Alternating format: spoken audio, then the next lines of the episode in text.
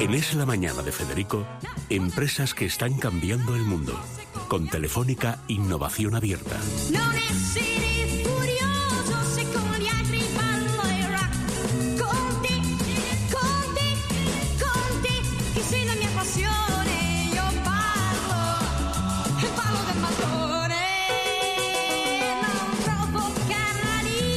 Bueno, Sofía Fernández de Mesa, bienvenida. Bueno, dentro de los proyectos de Profuturo estamos en el ámbito Guaira Telefónica. Y Guaira tenía al principio una, digamos, una tarea fundamental que era descubrir talentos y empezar a formar. Y ya este año cambió por completo, vamos hacia empresas y hacia proyectos, empresas ya hechas o que tienen, digamos, una arquitectura que lo que necesitan es ponerles todos los medios, que se lo puede poner Telefónica, evidentemente, y luego proyectos que también necesitan, pues, la musculatura, como dicen ahora los economistas, en, en francés queda mejor, musclé, o sea, musculado.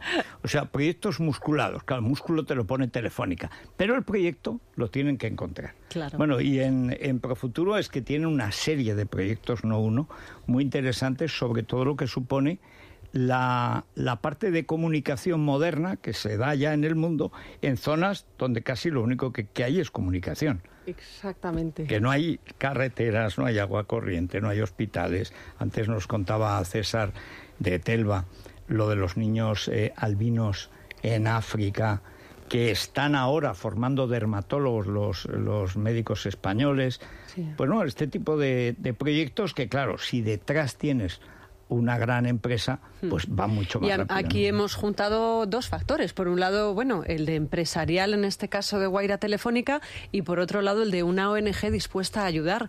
¿Cómo habéis hecho para poneros de acuerdo y buscar tres, tres proyectos, si no me equivoco, ¿verdad?, que puedan precisamente a- anular o por lo menos hacer más corta esa, esa brecha que existe en muchos países entre lo que se está enseñando y lo que se podría enseñar gracias a la tecnología. Sí, bueno, el cómo tiene explicación en parte eh, por los socios que tenemos detrás en esta ONG, que son Telefónica, la Fundación Telefónica y Fundación La Caixa. Y Telefónica maneja Guaira y efectivamente son soluciones probadas. Y son soluciones además que pueden llegar a dar respuesta a muchos retos que nos estamos encontrando en estas zonas, porque nos dedicamos a llevar educación de calidad con medios digitales y a zonas muy vulnerables. Y los retos tienen que ver eh, con cuestiones como la analítica de datos, porque nos interesa medir el impacto real. Eh, eh, la industria empieza a desarrollar toda esta cuestión. En el segmento de la educación se ha aplicado hasta ahora muy poco, pero es uno de los retos que tenemos. Hay otro reto importantísimo que es la conectividad. Nosotros funcionamos porque sabemos que en estos sitios hay poca conectividad con unas herramientas que son offline. Pero en cualquier caso, eh, eh, uno necesita en un momento dado conectar con la, con la nube para enviar toda esa actividad educativa y poder analizarla. Entonces, se trata de aprovechar los recursos que hay de acceso a la conectividad. Y, y eso, pues, eh, muchas veces quiere decir eh, aliarse con empresas que desarrollan soluciones en zonas rurales, Telefónica ha hecho una, Internet para Todos, en- empieza en Perú, en la zona de Iquitos, en la selva, eh, y es innovación tecnológica o aprovechar conexiones satelitales. La conectividad es un tema importante. Somos capaces de trabajar offline en la clase, pero necesitamos conectividad puntual. Otros retos imponentes eh, que tenemos es el acceso a la energía. Nosotros llevamos equipamiento y, y tienen una autonomía eh, pues de ocho horas, las ocho horas lectivas de un colegio, pero tienes que cargarlo una vez al día. Claro. Y hay veces no hay acceso a esa energía. Entonces trabajamos eh, por la búsqueda de soluciones alternativas, tipo eh, las placas solares o baterías que duren mucho más tiempo. Esos son los retos que estamos lanzando. Eh, Que seguro que hay ahora ya tres eh, empresas que están en Guaira Telefónica, en esas incubadoras, que tienen una fórmula para que no cargues en 14 semanas. O sea, porque hay gente que está inventando continuamente, Continuamente, cosas. continuamente. Ahora, a- me, ha, me ha llamado la atención, es verdad que uno de los problemas que tiene la educación es que está muy mal dirigida. Primero, porque hemos perdido de vista el sentido de la educación, que es enseñar cosas a la gente. No convertirlos en buenos, ni en llevarse bien, ni en cumplir, digamos, lo políticamente correcto, sino aprender cosas. Que es que se invierte muchísimo dinero en educación y el resultado es lamentable, porque no se tienen los datos de vuelta. Exacto. Es decir, ¿de qué nos ha servido? En España estamos invirtiendo por alumno unas 10 veces más pero no menos de 10 veces más de lo que se invertía cuando estudiaba yo el bachillerato. El resultado es un bachillerato infinitamente más pobre. Se invierte 20 veces más que lo que se invertía cuando yo fui a la escuela. El resultado es infinitamente más pobre, porque todo ese dinero luego no se analiza a la vuelta. Y dice, vamos a ver, a ver, datos de, de- de lo que eso ha supuesto de verdad. Eso que los cursos llaman el feedback. Es decir, la respuesta. A esa inversión, ¿qué respuesta hemos tenido? Cero. Cuanto más dinero se está metiendo en educación, peor es el resultado, porque se está haciendo mal. Pero si no tienes esos datos, pues es imposible. Así es. Esto es lo que llamamos el mundo de la analítica de Claro, datos, claro. que te permite observar, describir qué está pasando, que es muy importante, pero es que eh, luego te permite predecir y en última instancia recomendar. Claro. O sea, eh, el sueño de la inteligencia artificial aplicada a la educación es la personalización, eh, que es el equivalente a tener un profesor particular.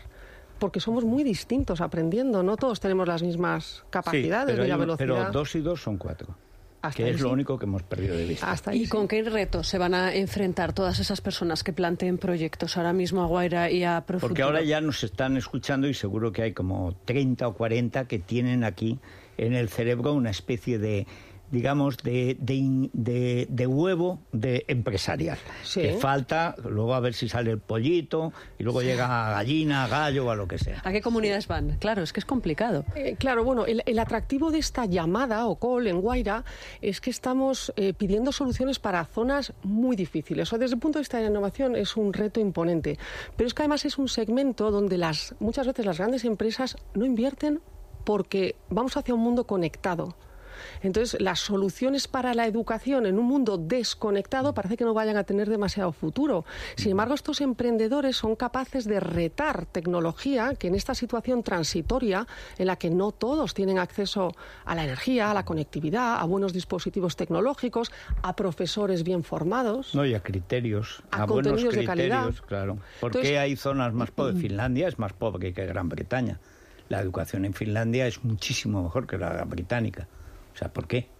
¿Por qué España tenía mejor educación cuando tenía la cuarta parte de renta per cápita que ahora? Y la, y la educación pública era mejor.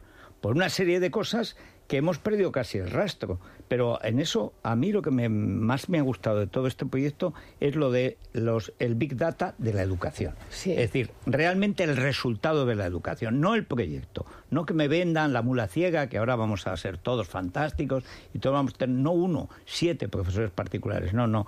Yo quiero saber cómo en un pueblo perdido de Perú o de Teruel los niños aprenden matemáticas. Eso es. O sea, y todos los niños aprenden matemáticas. O sea, nada de psicología del número, nada de conectividad del género, na- no, no. ¿Cómo aprenden matemáticas? Y a los y a los 10 años escriben sin faltas de ortografía. Así es. Esta es la gran cuestión. Así es. Y es el reto de verdad de la educación, pero en todo el mundo, ¿eh? no solamente en las zonas atrasadas. Es que en las zonas ricas hemos perdido de vista todo. ¿eh? Sí, sí. Y para eso, para nosotros es importantísimo el profesor. Claro. Eh, se pone foco en el alumno porque es en última instancia al que quieres llegar, pero hay unas carencias enormes en estos docentes. Invertimos muchísimos recursos en la formación de estos docentes. Eh, co- como si el proyecto tuviera eh, dos objetivos. La formación del docente, entre otras, para usar tecnologías. Claro. Porque hay cierta resistencia a utilizar la tecnología y hasta que te das cuenta como profesor de que es una herramienta útil, Porque te da, ti- te da timidez, te cuesta reconocer que tienes que estudiar. Sí, Eh, muchas veces, como lo- y además los españoles tenemos una cosa, una timidez patológica con los idiomas, con la tecnología, somos muy raros. bueno, yo Vamos, somos muy nuestros, somos muy nuestros. Tiene- eso tiene también ventajas. Que, Bueno, que que no te metes en nada si no sabes hacerlo. Si no lo pero- tienen fácil, ¿no? Si no tienen las herramientas adecuadas, también es más complicado ponerse en el Claro, momento y si que... no tiene información, ¿de Claro. qué le sirven las herramientas? ¿Cuántos proyectos han llevado tecnología a zonas realmente vulnerables y cuando llegas allí te los encuentras en los armarios? Ya. Bueno, y es peor, y si no te los encuentras haciendo videojuegos. Claro. O sea, ¿para qué sirve el siguiente. ordenador donde no hay escuela? Pues para jugar. Es que yo creo que es ahí. Esa es la ¿no? realidad. Es ahí donde tenéis que incidir o donde la persona que plantee proyectos. Estáis abiertos, además, la convocatoria, si no me equivoco, hasta el 30 de abril. Eso es. Me imagino que no nos puedes contar en absoluto por dónde están llegando ¿no? esos Pero proyectos la de momento. sí, ¿no? ¿Sí? Eh, bueno, ah, de la naturaleza del proyecto. Sí, sí, no- sé- no sé sabéis que estamos como en más de 20 o casi 30 proyectos que ya se han apuntado, de los que vamos a elegir 10 para hacer una especie de exposición breve. De esos 10 quedarán 3 que son los a los que vamos a apoyar desde Guaira para que desarrollen la solución y la lleven a terreno a probarla y eventualmente, como dicen los ingleses, pues puedan entrar a formar parte de la solución. Cuando decías de dónde viene, qué tipo de soluciones, sé por ejemplo que muchas van por el lado de los contenidos abiertos, porque esto de cobrar eh, licencias por contenidos cuando lo que quieres es instalar una capacidad de por vida en esas zonas, pues es, es un buscamos un contenidos elemento añadido, que Sí. ya se han acostumbrado que es gratis. Es decir, Eh, es muy difícil vender eh, que tengan que pagar por las matemáticas cuando las películas se las bajan gratis. Y es eso es que eso es un problema. En España nunca ha habido. Ahora ya empiezan las plataformas de pago Sí. y la gente se acostumbra a pagar por el fútbol Sí. y por las películas y ahora ya es más normal porque después de la crisis hay una generación que sabe que no hay nada gratis. Sí, sí. Pero hay todavía una generación que Sí. no. Y desde luego lo que se bajan los jóvenes gratis es una inmensa cantidad de información Totalmente. de Internet. Y eso Sí. es así. Hombre, estas startups son viables económicamente. O sea, tienen sus modelos de negocio. Ahora, eso sí, se ajustan al bolsillo de esos a los que van Claro. a ofrecer la solución. Que está semivacío. Que está semivacío.